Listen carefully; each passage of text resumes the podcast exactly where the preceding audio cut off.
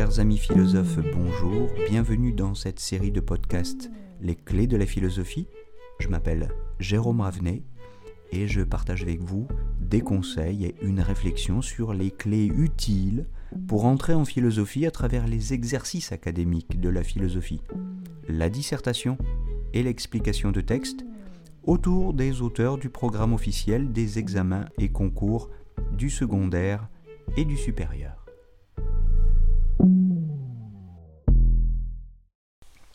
Chers amis auditeurs, euh, bonjour.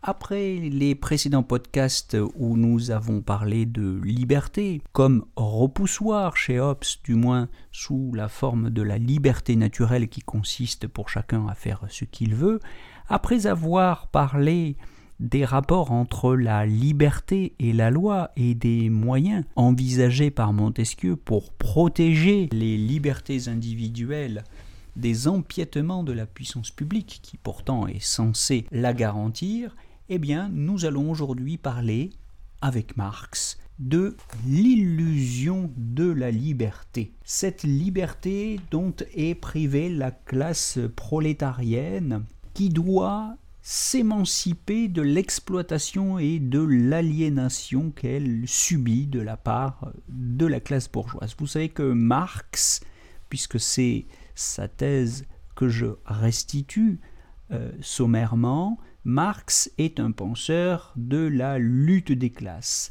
La liberté, chez Marx, disons-le d'emblée, c'est l'enjeu historique d'une lutte politique pour la maîtrise des moyens de production et la captation de la plus-value qui se déprécie avec la baisse tendancielle du taux de profit. Alors il faut dire que Marx est un philosophe du soupçon, c'est-à-dire qu'il soupçonne, il critique la liberté comme une mystification qui sert à masquer la réalité des rapports de production de la société capitaliste. La liberté est une mystification exaltée par un certain nombre de textes mis en avant par des révolutions américaines et françaises, mais derrière laquelle Marx révèle, diagnostique la réalité de rapports de domination qui sont des rapports violents. Bon, euh, pour Marx, la liberté reste bien une valeur, si vous voulez, mais concrètement, elle n'existe pas. Ce qui existe, ce sont des rapports d'exploitation et d'aliénation. Donc je récapitule, la liberté est un enjeu historique, d'une part, l'enjeu historique d'une lutte, d'une part, et elle est d'autre part une mystification, une illusion.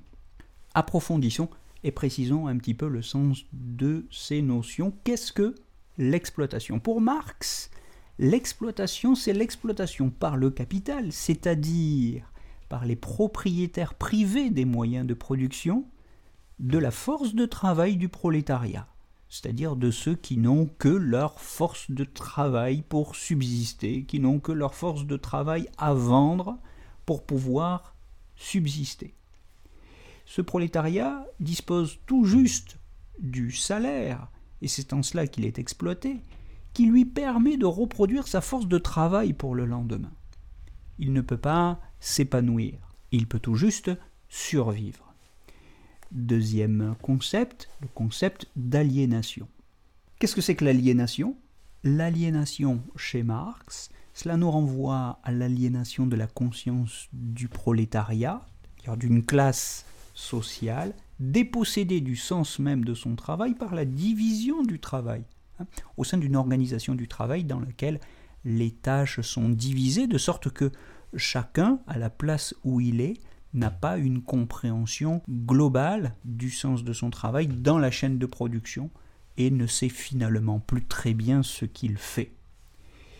D'autre part, c'est la dépossession du sens de ce travail par l'idéologie dominante c'est-à-dire par les représentations du monde de la classe dominante dans cette société. Bien, voilà, il est important de noter que la liberté chez Marx, cette liberté est une illusion dans un premier temps qui sert à masquer la réalité des rapports de domination que Marx analyse comme des rapports d'exploitation et d'aliénation. Alors petite parenthèse ou mise en contexte historique, cette misère, pour employer un terme que Marx reprend, cette misère de l'ouvrier prolétaire moderne, aliéné et exploité par la classe bourgeoise, c'est un effet du processus historique de la valeur d'échange qui a commencé au néolithique il y a environ 12 000 ans et qui est passé sous la domination formelle du capital au tournant du XIIIe siècle, puis sous sa domination réelle au tournant des révolutions industrielles, euh, disons avec la révolution industrielle du textile dans les années 1730, et puis qui s'est continuée, vous le savez, tout au long du XIXe siècle. Alors, il y a néanmoins une liberté réelle. Marx euh, maintient qu'une liberté réelle est possible. Elle suppose une émancipation de la classe prolétarienne.